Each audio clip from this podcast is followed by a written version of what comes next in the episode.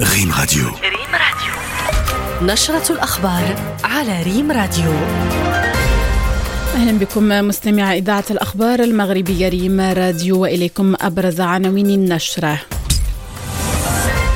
وكالة بيت مال القدس الشريف تضع الهيكلة الخاصة لخلية اليقظة والتنسيق والتتبع لحالات الطوارئ والمستعجلات بالقدس خلال شهر رمضان.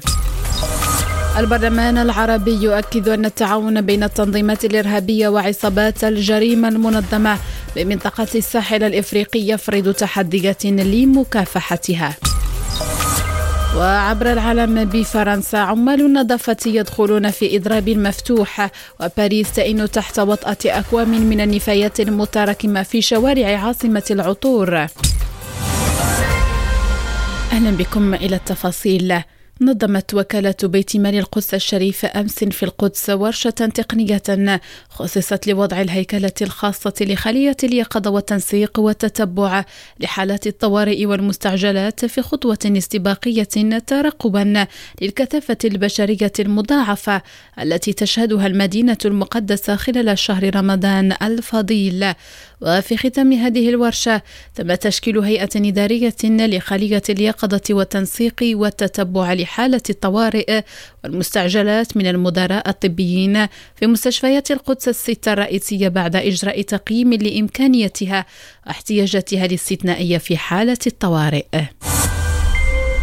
في موضوع آخر أكد البرلمان العربي أن التعاون بين التنظيمات الإرهابية وعصابات الجريمة المنظمة بمنطقة الساحل الإفريقي يفرض تحديات أمنية مضاعفة أمام مكافحة الإرهاب. نائب رئيس البرلمان العربي قال في كلمة خلال أشغال الاجتماع البرلماني الثالث حول مبادرة نداء الساحل في إطار اجتماعات الجمعية العامة المئة والسادسة والأربعين للاتحاد البرلماني الدولي الاجتماعات المصاحبة المنعقدة أمس بالمنامة قال إن تنامي العلاقة بين التنظيمات الإرهابية وعصابات الجريمة المنظمة في منطقة الساحل الإفريقية يفرض تحديات مضاعفة ومعقدة أمام برامج مكافحة الإرهاب والتطرف في هذه المنطقة. والخبر الجهوي من سالا حيث تم انعقاد المؤتمر الوطني السابع لفيدرالية الأطباء العامين بالجهة.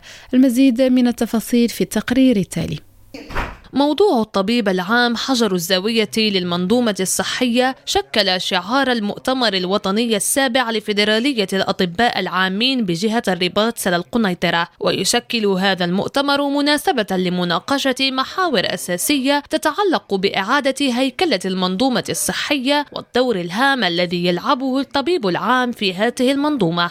المؤتمر السابع تعرف هذا العام واحد النجاح على غرار المؤتمرات السابقة واحد النجاح كبير لأن آه، الحضور يناهز 900 طبيب اللي هما جاوا من جميع أنحاء المغرب. تميز بواحد بواحد يعني مواضيع مختلفة في جل الاختصاصات ومحاضرين يعني من العيار الكبير. هذا اللقاء يعتبر فرصة لتقاسم الخبرات والتجارب وتشجيع الشراكة بين هذه الهيئات بما يفيد صحة وسلامة المواطن المغربي. ويعرف المؤتمر مشاركة أزيد من 900 طبيب من مختلف جهات المغرب. كما يتضمن البرنامج تنظيم عدة ورشات علمية تناقش مواضيع مختلفة تهم كل الاختصاصات الطبية.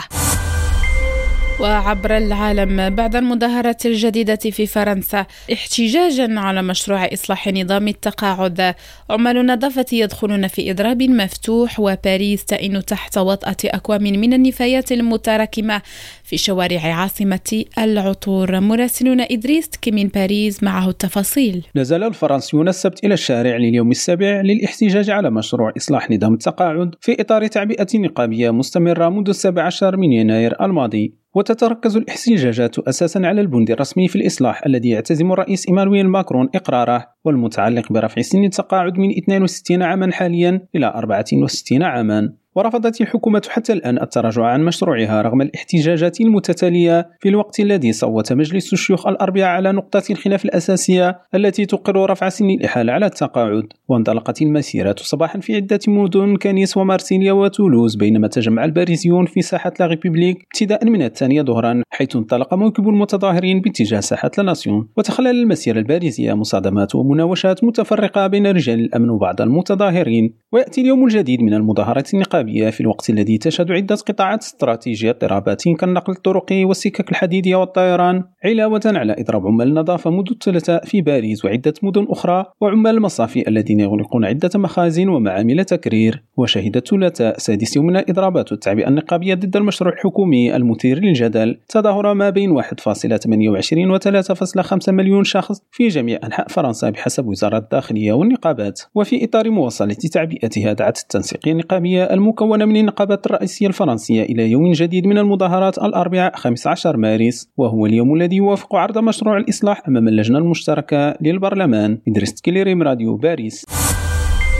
وفي أخبار الثقافة والفنون الفيلم التركي قرنفل يفوز بالجائزة الكبرى لمهرجان تطوان لسينما البحر الأبيض المتوسط شيماء بكى في المتابعة. الفيلم الروائي قرنفل للمخرج التركي بكير بلبل. فاز بالجائزة الكبرى للدورة الثامنة والعشرين لمهرجان تطوان لسينما البحر الأبيض المتوسط. هو فيلم يحكي عن قصة موسى لاجئ سابق ينقل على طول طريق صعبة جنوب شرق الأناضول جثة زوجته المتوفاة إلى بلده الأم رفقة ابنته الصغيرة حليمة. الجائزة الأولى حصل عليها الفيلم التركي قرنفل اللي كنت في الحقيقة شخصيا كنت أتمنى أن يحصل على الجائزة وحصل على الجائزة وهذا ما يسعدني كثيرا. وخلال الحفل تم منح عدة جوائز لمخرجين وفنانين وتميز الحفل أيضا بتكريم عدة شخصيات من عالم الثقافة والفن من بينهم الممثلة المصرية الشهيرة غادة عادل. مهرجان تطوان لسيما البحر الأبيض المتوسط. مهرجان عظيم وعريق. الدورة 28 وأنا سعيدة جدا جدا جدا إن أنا كنت من الفنانين المكرمين في الدورة دي. وعلى هامش فعاليات مهرجان تطوان السينمائي عرفت هذه الدورة تنظيم أربعة عروض سينمائية لأفلام مغربية متنوعة لفائدة نزلاء السجن المحلي بتطوان. وفي الرياضة فاز فريق الوداد الرياضي على مضيفه نادي بيترو أتلتيكو الأنغولية بهدفين للا شيء في المباراة التي جمعت بينهما أمس على أرضية ملعب 11 نوفمبر بلواندا برسم الجولة الرابعة من منافسة المجموعة الأولى لدور أبطال إفريقيا لكرة القدم.